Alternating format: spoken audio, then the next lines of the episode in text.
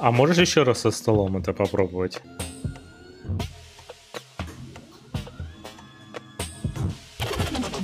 И у меня везде стоит. А, то есть его настолько все плохо? Слушай, ну а а как с этим бороться? Ты же с этим ничего не сделаешь. Почему? Предохраняться нужно. А ты добавишь это Breaking News э, заставочку? И через месяц выложи этот подкаст. Привет всем! С вами снова подкаст «Сообразим на троих». Меня зовут Ник Лицинский. И с вами снова Миша Смаль Всем привет.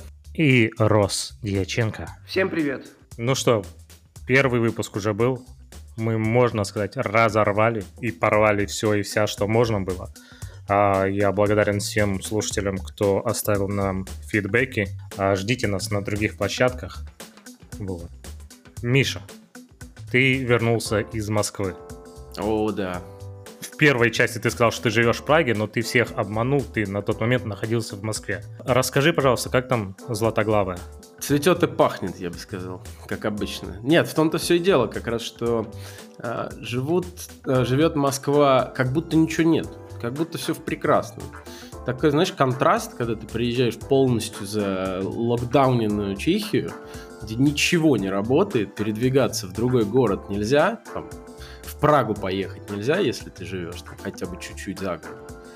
А, И тут же Москва, в которой маски не носит даже уже в метро никто, вообще даже не заморачивается, ничего не парится. Все работает, все открыто. Ходи куда хочешь, делай что хочешь. Я сходил, успел сходить. И в театр. Ну да, единственное, надо сказать, что в театре, конечно, все еще там, сидишь через место, вроде как бы. И вроде как бы в масках, но тоже этим очень многие пренебрегают. У меня такое впечатление даже сложилось, что Москва в данном случае, она немножко идет по пути такой Швеции изначально, когда вообще не вводили никаких ограничений. И сейчас вроде как бы ограничения в Москве есть, но они не соблюдаются. Но надо сказать, что очень многие реально болели. Сорян. Не роняй микрофон. Да. Эм, Они, да, многие люди переболели. А Потом Ты болел? многие... Нет, нет, я не болел. Я не болел. Вроде бы как бы. У меня нет ни одного подтверждения, что я болел. Рос, ты как, кстати, болел, не болел? У меня аналогично, как у Миши. Ни одного подтверждения, что я болел. Абсолютно. У меня есть куча знакомых, которые переболели. Есть э, у меня родители э, прививаются э, российской вакциной. Спутником? Да. Ну, И нормально им? Нормально. Ну, и- Рука не отросла? Вроде пока нет. Нет, ну надо сказать, что многие прививаются, может, поэтому тоже в, Москве и в России там все так спустя рукава происходит, то что всем реально все равно. Ну слушай, ну надо сказать, я ездил, я был там три недели, и все эти три недели мы гоняли, ходили, куда только не ходили, во все бары, рестораны. Естественно, ты сидишь за столом без маски. Ну, даже если там, знаешь, маска, маска, все равно сидишь без маски, а э, ничего, ну, как никаких А симптомов, ничего вы- нет.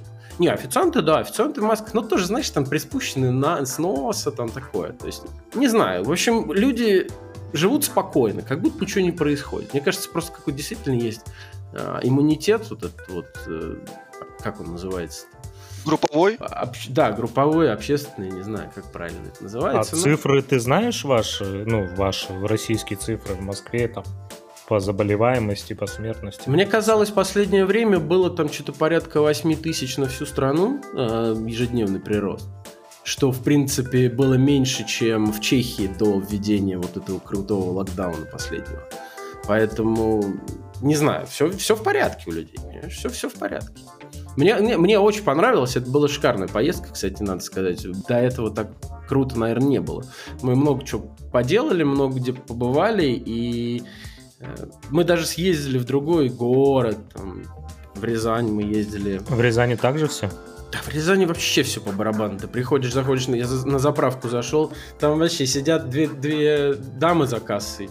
Сидят они не в масках, ничего. Везде, естественно, висят в масках, в перчатках надо обязательно везде. Все заходят, а какие маски? Мы, мы, мы там вот реально с женой были просто вот воронами, вот белыми, с, с черными там масками или с белыми этими масками, просто как единственные. Я в шоке вообще, если честно. Ну, это типа как строгость наказания нивелируется необязательностью исполнения. Да, да, да, да. да что да, типа да, такого. Да. Нет, ну раньше мы знаем случаи, когда там в метро в э, московском там действительно чуть ли не в пол клали э, за отсутствие маски. Не то чтобы ее выдать, там вроде казалось бы, ну что там маска. Нет, там все строго было, там бешеные штрафы. Сейчас всем по барабану. Все ходят как хотят, делают, что хотят, и все, и кайфуют. Не знаю, может быть, оно и так и надо. Потому что здесь, в Праге, в Чехии, здесь жестко все еще. Слушай, вопрос, ты как вернулся-то? Ты не жалился, ты не ужалился спутником. Я правильно понял? Не, я думал об этом, но не стал, не стал, да. А, а как вернулся? Обыкновенным образом, что, э, надо ПЦР заранее теперь? То есть ты сдаешь его в России, ну, показываешь ты его раз 500, наверное, просто. Ты подходишь, входишь на регистрации показываешь, на посадку ты показываешь. Они просто каждый раз тебя одолевают всей толпой. Дай ПЦР, дай ПЦР посмотреть. Это в России? Да, да, да. Ну, а здесь? Я так, я так думаю, что их тоже нагибают там с другой стороны э, Чехии, потому что если ты прилетишь без ПЦР, здесь тоже на входе, ну как на входе, на паспортном контроле ты берешь, показываешь вот эту, вот форму, приездовый формуляр, вот этот вот, потом ты показываешь этот ПЦР, потом показываешь, э, ну, как обычно, в общем-то, все остальное, да. То есть э, вот недавнее постановление суда о том, что это незаконно, э, никак не повлияло? А там оно, оно ослабило, но оно ослабило только для стран, которые не высокий риск. А, а Россия же считается бордовой зоной с высоким риском, совсем с высоким. Это даже не красный, бордовый. Поэтому, да, поэтому приходится сдавать все эти анализы. Более того, садиться на карантин. Вот я буквально вчера сдал э, анализ. Через 5 дней ты можешь его сдать. Если он отрицательный, все, ты снимается карантин. А так 10 дней сиди. Гуд, слушайте. Ну, я-то мечтаю о путешествиях. Я только собираюсь сейчас пропутешествовать чуть-чуть. Я, правда, в Украину должен буду поехать. И... Ну да, мне надо сделать ПЦР-тест, зарегистрироваться у них там на сайте, получить страховку. То есть они пускают туристов, можно ехать? Да, да, да. Ну там зависит от зоны, но в принципе с ПЦР-тестом и там, по-моему, от зоны того, где ты прилетаешь, зависит то, нужно ли тебе находиться в карантине или нет. Я вот недавно же был еще в Дубае, можно сказать, и там строго. Вот там строго. Там по-настоящему строго. Там даже, знаешь, там даже в такси нельзя поехать. Вот если ты заказываешь машину, максимум, э, максимальное количество пассажиров два ты садишься вот на заднее сиденье, два человека, ты не можешь даже втроем с ребенком поехать. А, ну это из-за того, что расстояние нужно соблюдать. Да, да, Если ты хочешь поехать четвером, ты заказываешь там а, какой-то... Ну, это все Uber, да. Такие есть машины с третьем рядом сидений в багажнике, которые откидываются, но они просто там стоят все время откинутые. И ты залезаешь туда подальше, там, ну, вдвоем. Еще двое остаются. А если вот, например, э, есть же такие машины, где ты можешь разложить заднее сиденье, у тебя получится лежачее место. Ты предлагаешь ездить лежа, что ли? Ну, типа лежа можно лечь и вальтом, чтобы э, расстояние между головами было... С вами в эфире э, Рос Мастер Гагов. Я не знаю, но там, там было так. Там пока, пока только так, может быть. Ну, это же не запрещено. Я не знаю, ну, наверное. Я думаю, что в связи с последними фотографиями девушек э, со стран постсоветского пространства в Дубае, которые додумались сфоткаться голыми, вальтом в, в Убере в Дубае не самая безопасная поездка. Ну окей, оденешься просто. Это они эпичненько, конечно, прокололись. Вообще не очень понятно, зачем надо было делать в Дубае. Да, конечно, Дубай уже не тот, который был раньше. Там сейчас сложно найти людей там в никабе и хиджабе, вот реально. То есть, действительно такой очень европейский стал город. Очень много разрешено. Алкоголь, пожалуйста, опять же тот же. Разрешен в Дубае разве? Конечно. Нет, я к тому, что там действительно сейчас, ну, такая визуально очень так свободненько все. Но с масочками, везде строго, строго с масочками. Но их там выдают на каждом шагу. Вообще не проблема.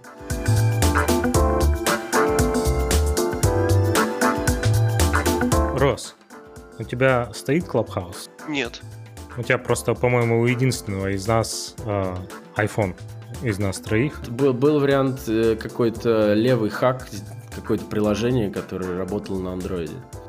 Не, я это к чему? Я это к чему? А, ну, за последние дней 5, наверное. У нас три, по-моему, а, утечки а, информации, ну, то есть утечки профайлов с, а, с Фейсбука свыше 500 миллионов, с LinkedIn тоже что-то, по-моему, свыше 500 миллионов. И э, с Клабхауза сегодня стало известно, что утекло полтора миллиона пользователей. В связи с чем у меня вопрос к вам.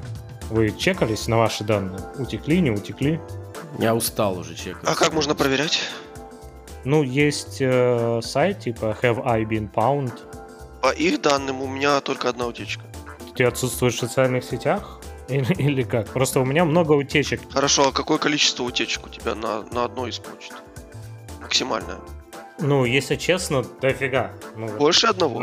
Э, да, безусловно, безусловно. Вот давай. Понятно. Слушай, ну а, а как с этим бороться? Ты же с этим ничего не сделаешь. Почему предохраняться нужно? Ну, а что ты? А если у тебя, если база слита, то как, как что, что ты сделаешь для этого? Не, ну если, конечно, там хакнули и слили, а, ну.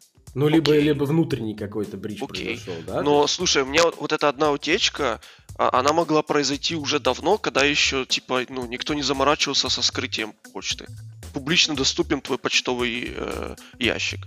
Я только что вот проверил специально себя. Мой ящик, который я чаще всего использую, он 13 раз утек.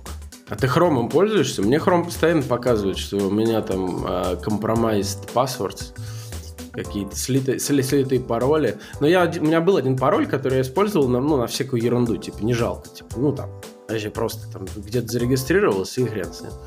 Вот. И я его сохранял, и мне теперь Google Chrome говорит, типа, чувак, у тебя этот пароль утекший, смени его.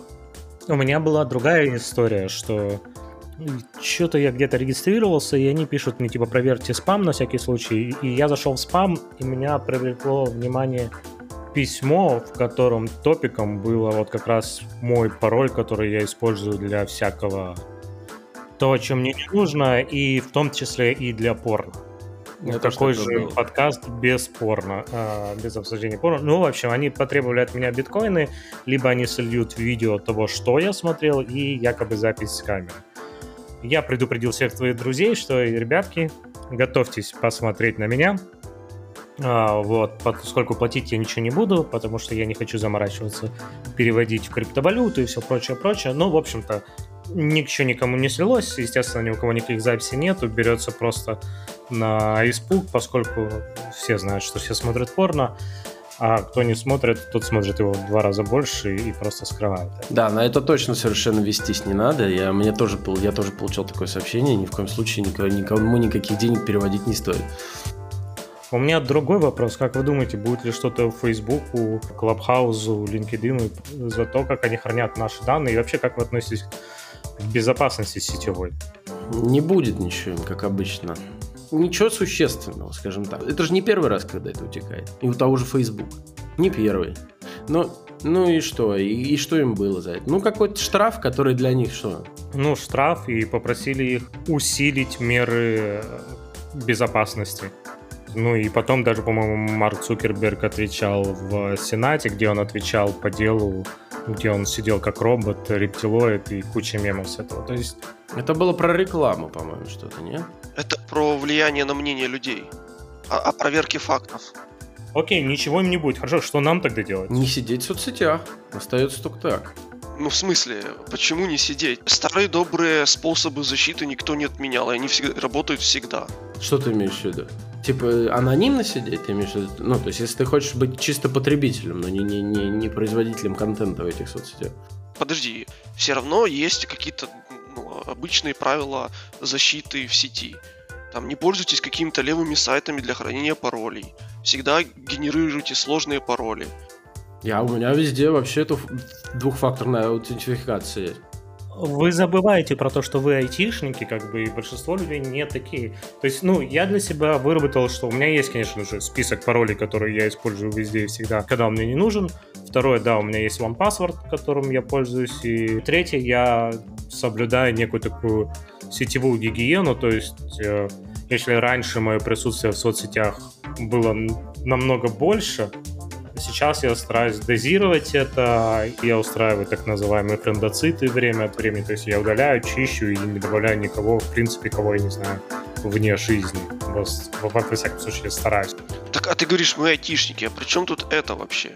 Люди, которые пользуются интернетом, они должны, как бы, им разве не интересно, как, как в нем защищаться? Это сложно, да. Подожди, ну, сложно, я понимаю, но ты когда пользуешься, например, электроплитой, ты же должен знать меры предосторожности.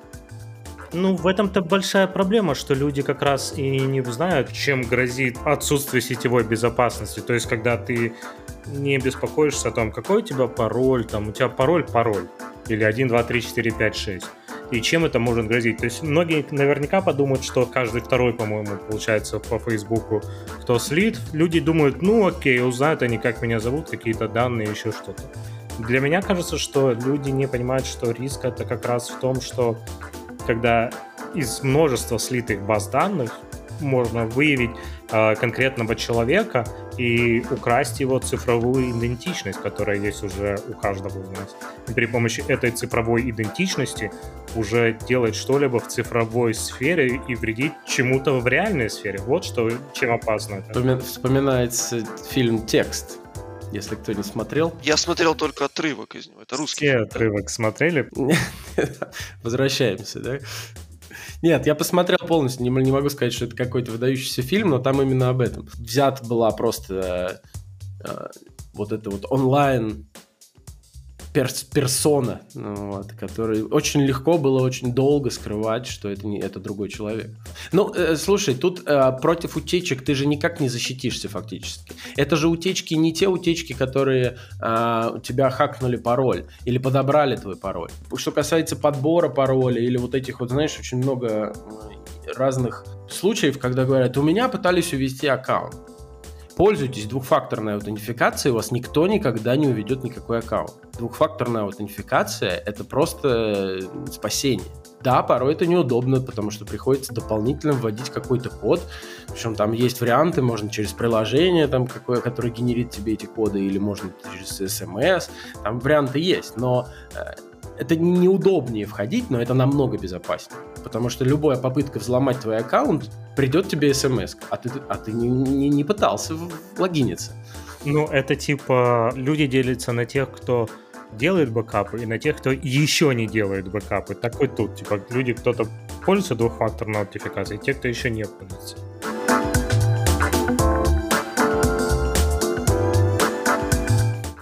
Вообще, конечно, технологии идут вперед, но, но помимо защиты надо еще подумать о том, как дальше будет. Если вы видели, видели как э, макака с чипом?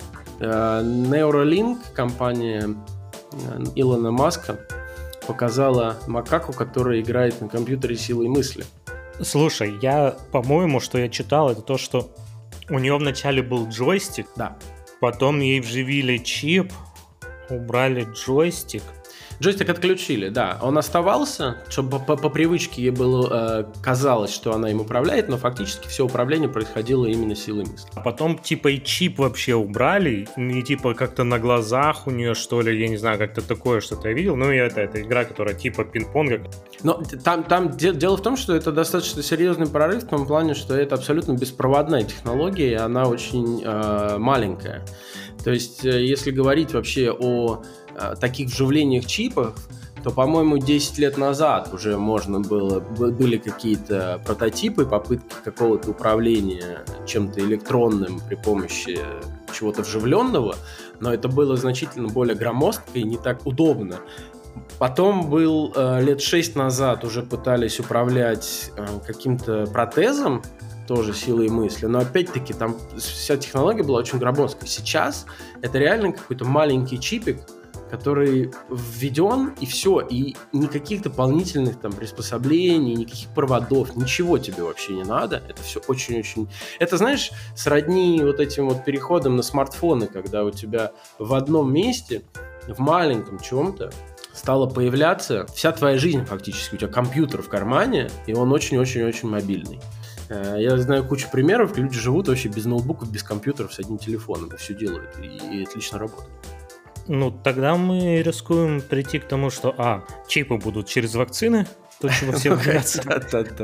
А, Б, а, ну, следующий, это будет черное зеркало, когда мы себя в глаз ставим линзу с какими-то самым где мы будем, у нас будут друзья, будут размыты, потому что мы их удаляем или они нас удаляют из друзей и так далее и тому подобное. То есть мы уже не будем разбираться в этом.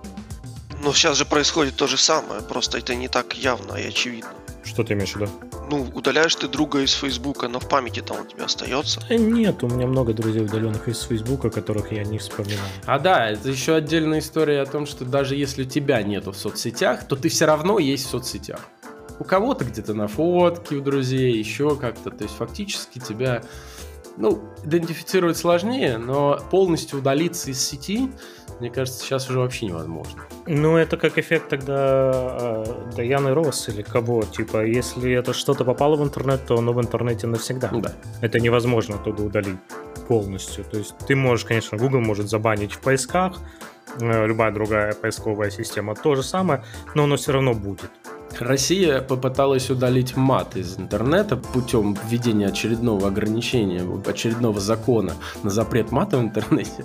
Ну и естественно, естественно, недавно были проведены исследования, подсчет количества мата после этого запрета, и естественно, количество мата увеличилось, причем там очень значительно.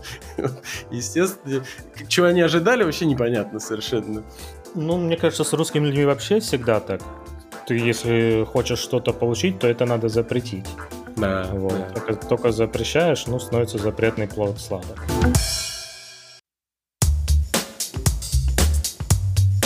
Рассказать вам, как мне составили натальную карту. Вы вообще знаете, что такое натальная карта? Что это вообще? Я не уверен, что я знаю, что такое натальная карта. Это с Наташей что-то связанное? Наташкой, да. А я, кстати, не знаю, почему она называется натальной, и от чего это вообще за слово, как это происходит, честно говоря, я что-то даже не углублялся в подробности. Это астрологическая штука. Вы знаете, что такое астрология? Хотя бы. Подожди. Я сейчас вспомнил э, картинку, где там блондинка и ученый, и типа, скажи, а чем ты занимаешься? Ну, я астроном. Ой, а я по знаку зодиака Козерог. Да-да-да. Вот это примерно из этого? Ну, то есть да, примерно из этого. Мне выяснилось, что я не водолея, а Козерог больше. Ага. Вот так вот. Потому что у меня в Козероге аж целых четыре планеты. Но там все серьезно, я вам скажу. Там прям ой Подожди, четыре из скольки? Их там что-то типа 10 или 11, по-моему. Там какие-то еще дополнительные. Солнечность? А. Там, нет, ну там, там ну, это, они называют это планетами, но на самом деле это небесные тела, конечно. Это Луна и Солнце, это планеты. А, окей. Ну, то есть у астрологов, в отличие от астро- астрономов, у них там свои ну, планеты. Ну, это терминология. Там есть, там есть черная луна, Лилит, и Херон. Короче, все сложно. Окей, так. Вот, мне записали часовое видео, часовое видео, разбор меня. У тебя внутри есть сущность в виде гномика? А, нет, там, там, там круче, там вообще, там все, там все сложно вообще. А с утра у меня вышел Бэтмен. Ну хорошо, натальную карту. Ты больше Козерог, чем Водолей. Ну, потому что у меня четыре планеты, да, четыре планеты в Козероге, а в э, Водолее всего две. Это Солнце и... Не Луна, как ни странно, нет. Меркурий, сожженный солнцем. Там все вообще, там все, сука, сложно. Там, там, там, там такие расчеты, там формулы души, там, значит, вот этот вот полная раскладка вот этого всего меня. И надо сказать, что мне сказали, что я красавчик вообще там, все вообще, все как надо, все у меня в порядке, все я вообще там четкий пацан. так, что, так что не верить этому у меня вообще нету ни одной, ни одной причины. ну, то есть там, сука, совпадения точнейшие такие некоторые, я прям думаю, о, сука, как они вообще это делают? Не, ну там, там, там действительно меня поразило то, что в течение этого часа, ну там 99% очень точных попаданий. Не просто каких-то, знаешь, общих слов, а именно, сука, точных прямо. Я это делал чисто для собственного как бы интереса, для вообще, а что это такое вообще? Я никогда не думал, что они могут настолько точно по какому-то там твоему времени рождения определить какие-то такие вещи. Скорее по твоей странице в Фейсбуке. По моей странице в Фейсбуке, думаешь? Ну, потому что, ну, это же обычная информация, которую можно найти в соцсетях. Не-не-не-не-не-не-не. По поводу там рода деятельности, о том, кто и что и нет. Там больше такие, знаешь, там э, эмоциональные какие-то вещи. Почему я думаю вот так, а не вот так, и как... По тебе можно... Так, психоаналитики, они, они сразу могут определить, как, как бы ты поступил в той или иной ситуации, просто пообщавшись с тобой, задав тебе 2-3 вопроса и посмотрев, как ты отвечаешь. Ну, я не отвечал ни на какие вопросы. Может, тебе это кажется? Может, там вы же как-то представлялись? Нет, я просто написал, что вот такой вот, я, я тот-то, тот-то, я же э, э, э, родился такого числа. Вот и все. Ну, такое-то время. Не знаю, мне я не Я, не, я же не говорю, нет, верить тут не верить, это вообще дело десятое. Тут просто самый интересный момент, я прям впечатлился тем, насколько это было прям точно. И пока у меня нету причин думать, что это какой-то там три, трюк. Ну, вообще. А расскажи, что у тебя там было, что-нибудь. Ну, то есть, что тебе рассказывали? Конкретные вещи какие-то тебе рассказывали? Не просто, что ты красавчик, а там что-то конкретное. Ну да, мне там мне говорили о том, как я э, вообще веду, как, как я строю свои отношения с другими людьми, с, э, с женой и там, я не знаю, в работе. Мне говорили о том, что э, когда мне говорили, ну, Сейчас это будет звучать как-то, э, если вы же не знаете меня настолько, как я знаю себя. Понятно, что это будет казаться, может быть, где-то... Не факт, далеко не так, факт, так Миша. точно. Мы с тобой через такое прошли. То, о чем нельзя говорить. Слушай, ну давай э, ради интереса, то есть первую ссылочку, которую мы оставим, это на то, чтобы люди могли себя проверить, если их данные были утекли хоть когда-нибудь. Второе, оставим ссылку на... Это не бесплатно. можно... Есть онлайн-проверка. Ну пусть люди онлайн проверят. Ну там не такой, ну там часового разбора не будет. Да нет, да пожалуйста, это то, пожалуйста, сколько угодно можно проверять. Таких ссылок миллион. У меня нету просто ни одной.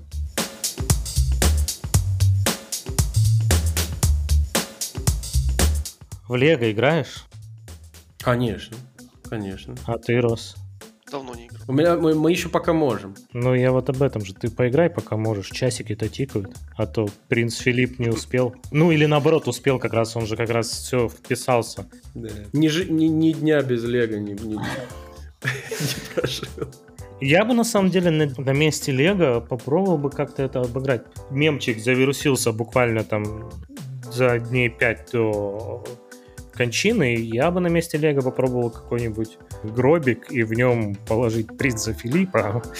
Жестко, жестко, Так-то вообще-то повод такой себе там для, для смеха, но действительно с Лего был, получилось как-то очень забавно. А у них действительно на всех вот этих наборах 99 там?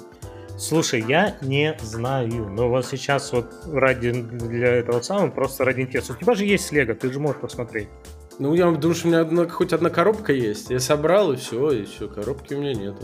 Но это было бы странно, если бы там э, детям до 5 лет, допустим, нельзя играть, а людям после 70 можно. А почему нет?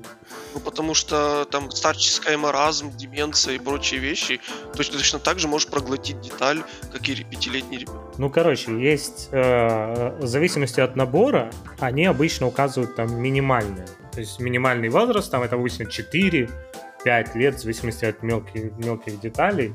Но помимо прочего, они как бы еще, если ты покупаешь не какой-то конкретный набор там биоников каких-нибудь там, или, я не знаю, там полицейский, там пожарный, еще что-то угодно. А если ты покупаешь просто набор из рандомных разноцветных деталей, то таки да, то, что я вижу в интернете, они показывают 4-99. А, ну это рандомные, не, не конкретные какие-то наборы, это просто ну, там... Это просто типа набор на развес, когда ты берешь. Всех, всех деталей, да, вот там, может, там колеса, квадратики, кругляшочки, не знаю, треугольнички, все, что ты хочешь, вот оно просто идет. 4,99, и там 500 штук условно.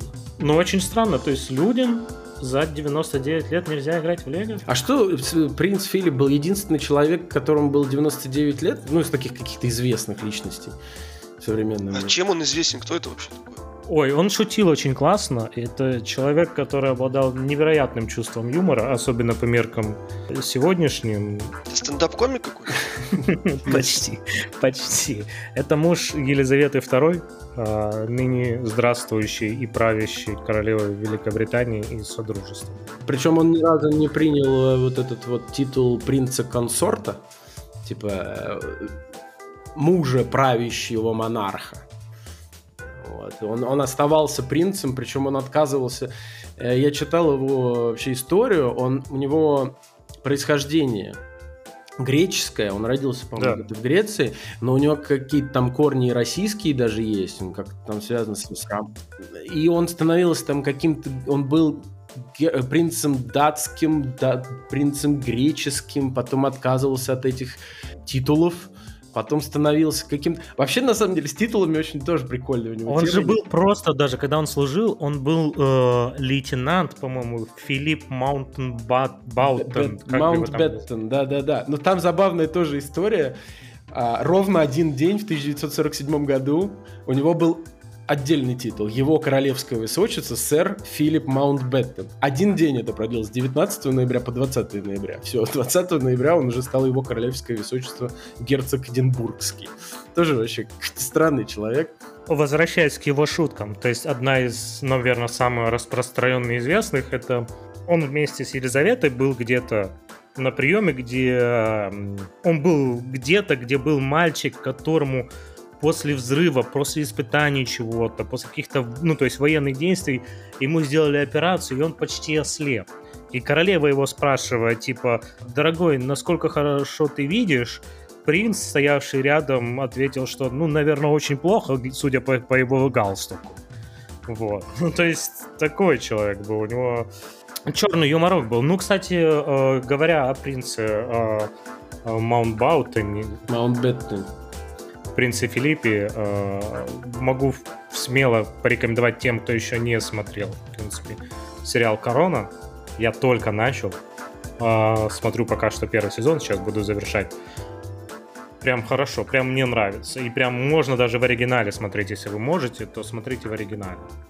Вообще, конечно, в современном мире читать вот эти вот все титулы, вот эти вот все герцог Эдинбургский, граф Марионетский и барон Гринвичский, не кажется вам странным вообще в 21 веке? Я знаю, что многие британцы вообще против наличия королевской семьи.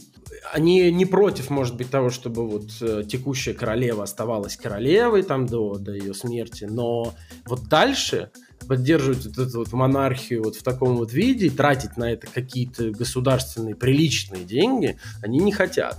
Ну, не знаю, не знаю. Мне кажется, наоборот, а они этим как-то гордятся отчасти. Ну, это, это там люди делятся, как обычно, как с Брекситом. Ну, мы можем взять не только Великобританию, мы можем взять же и Commonwealth, то есть Содружество. И если я правильно помню, то Австралия, они вышли из Содружества. А вот Канада сказала, нет, мы остаемся в Содружестве. То есть, ну, я могу ошибаться, либо наоборот. Либо, ну, просто я знаю, что какая-то страна, несмотря на то, что, ну, казалось бы, где Канада и где Великобритания, но Канада решила, сказала, типа, нет, мы останемся. Ну, ну, Содружество, ну, Содружество. Ну, просто я так понимаю, что многие недовольны тратой денег на королевскую семью. Ну, как бы, это, мы уже не в средних веках живем, в конце концов. Ну, это же конституционная монархия. Я думаю, тут больше важен символизм как таковой монархии. Почему о, та же самая Россия обладает имперскими замашками? Исключительно из-за того, что этот империализм, он веками возделывался вплоть в том же самом СССР тоже можно назвать империей. То же самое и тут у людей, они гордятся тем, что Великобритания одна из крупнейших империй и то же самое, как короли есть, э, не знаю, в той же Швеции, в Испании, где еще?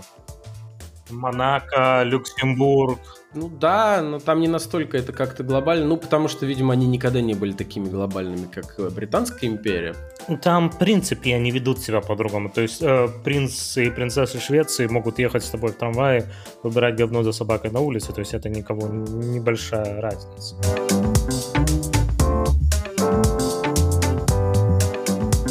что, ребятки, будем закругляться? А что про сериальчики ты начал, про корону? Ты только корону смотришь?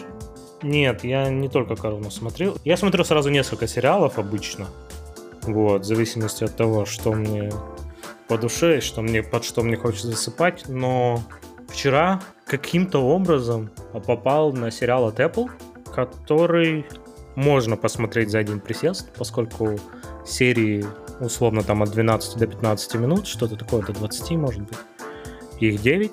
Он основан на французском сериале, называется, в английском варианте он называется Calls, либо в русском тревожный звонок.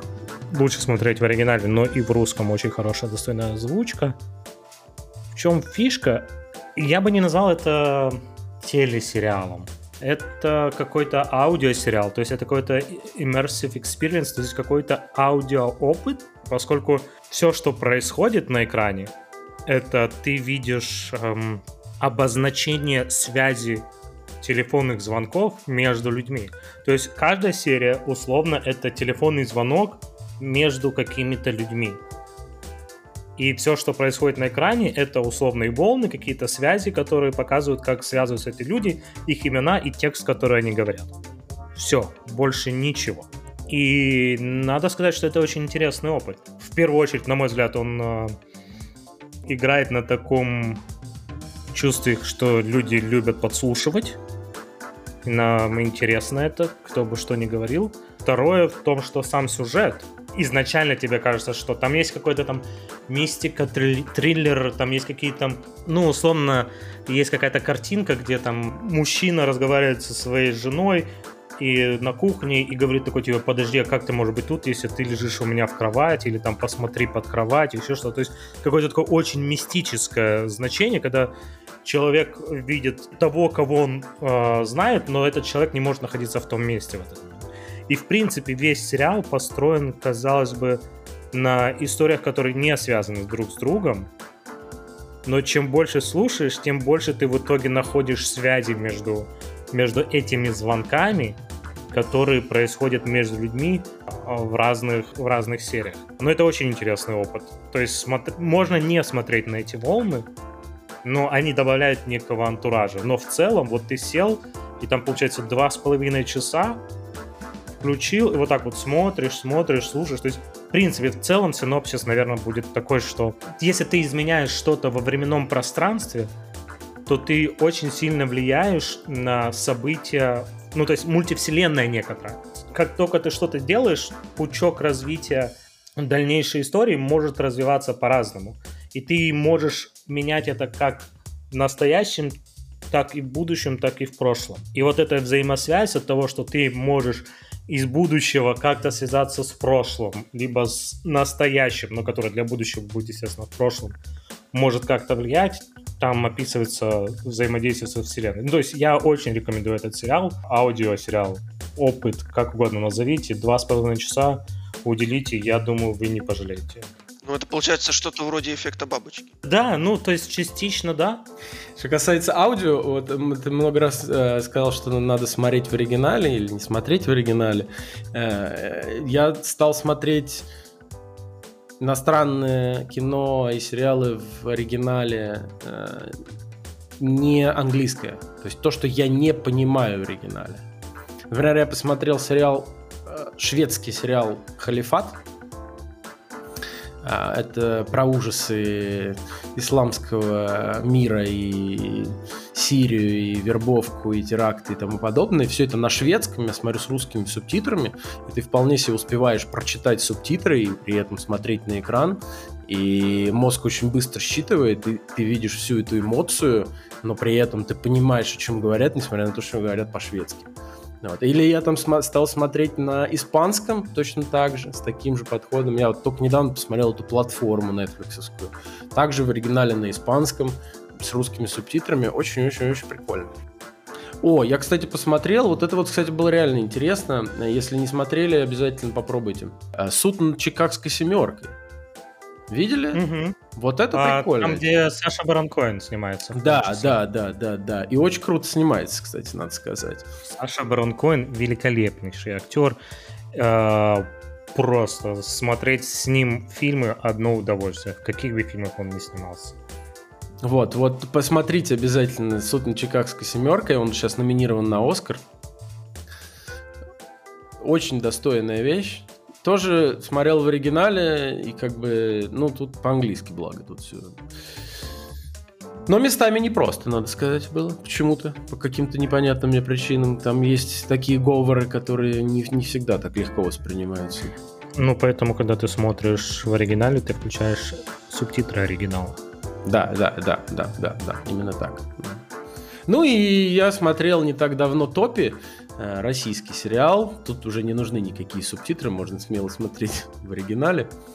А, очень рекомендую, очень рекомендую. Почему? Потому что, а, ну, Глуховский вообще в целом красавчик, как я считаю. Это кто? Глуховский это метро. А, метро 2033. А, вот. Автор. Автор. Да, это писатель, и он написал сценарий к э, тексту уже ранее упомянутому э, фильму.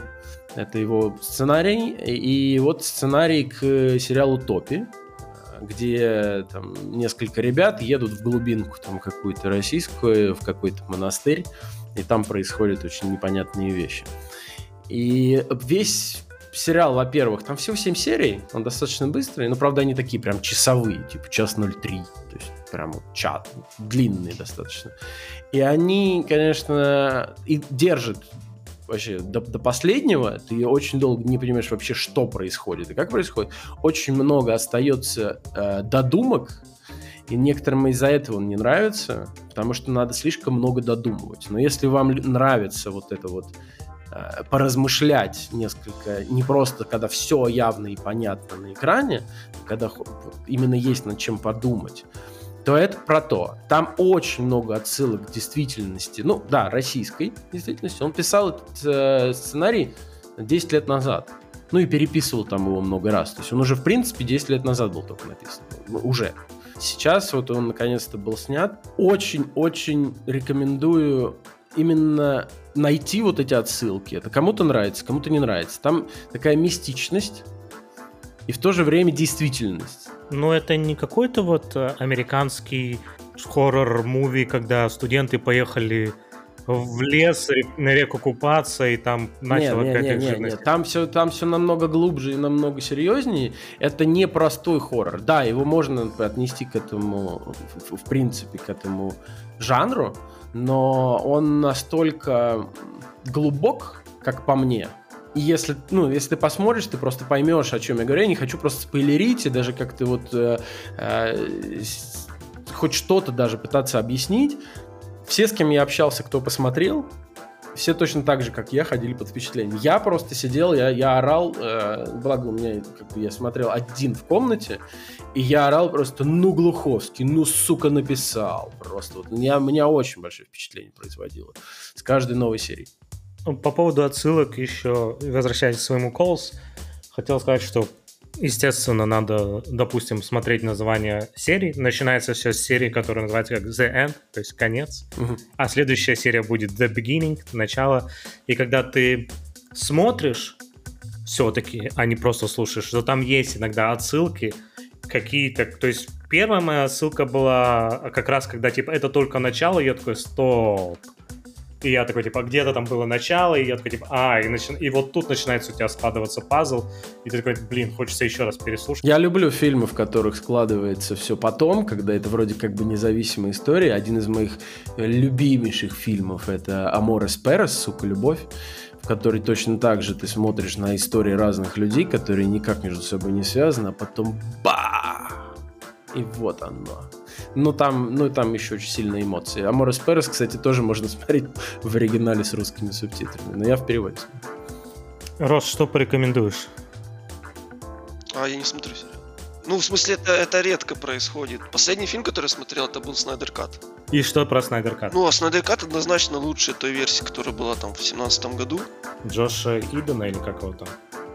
Да-да-да. Ну, там, там Зак Снайдер тоже участвовал, но, типа, это не, та, не то, что он хотел выпустить. Так он же вроде там просто не смог доделать, он был что-то там...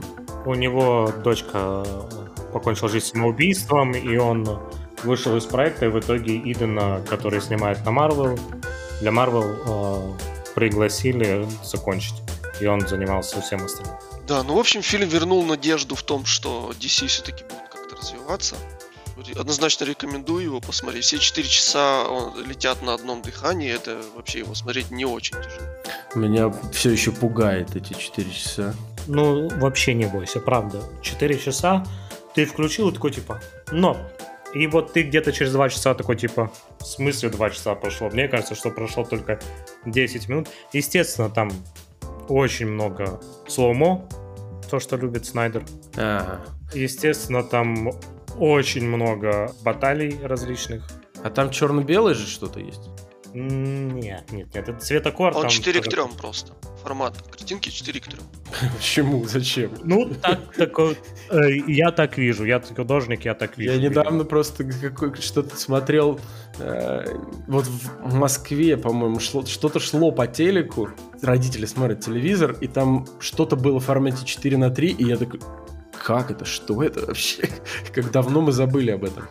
Так, а это сделано, чтобы эти персонажи были показаны не растянуто, вот как 16 к 9, а в нормальном росте. А, типа, чтобы они в полный рост помещались и не Да, да, обрезались? да. Ну, это интересная, конечно, тема. Ну, Ну, ладно. и я думаю, за счет этого фильм и так легко смотрится. А типа широкоформатный долго, ну, долго смотреть не можешь? Хотя глаза бегают от одного края к другой край. Да, он Ну, тяжелее. это же зависит от размера экрана. Можно, я не знаю. Не, ну такой, такой конечно, на, на- на- на телефоне смотреть не будешь. Ну, не знаю, ты очень быстро. Ну, то есть первые пару минут, да, тебя может это смутить, что он снят в 4.3, а потом, опять-таки, 4 часа улетают в раз. Зачем я тогда такой большой телевизор покупал, если половина все равно из него будет черная при просмотре Ну, кино? обрежь его тогда, я не знаю. Растяни, да, вот этот, чтобы видно было посерединке, без головы и без ног, да, нормально будет. Хорошо, спасибо большое, ребята. С вами, как всегда, был Ник Вицинский, Миша Смаль Всем пока-пока. и Рос Дьяченко. Удачи всем. Пока-пока.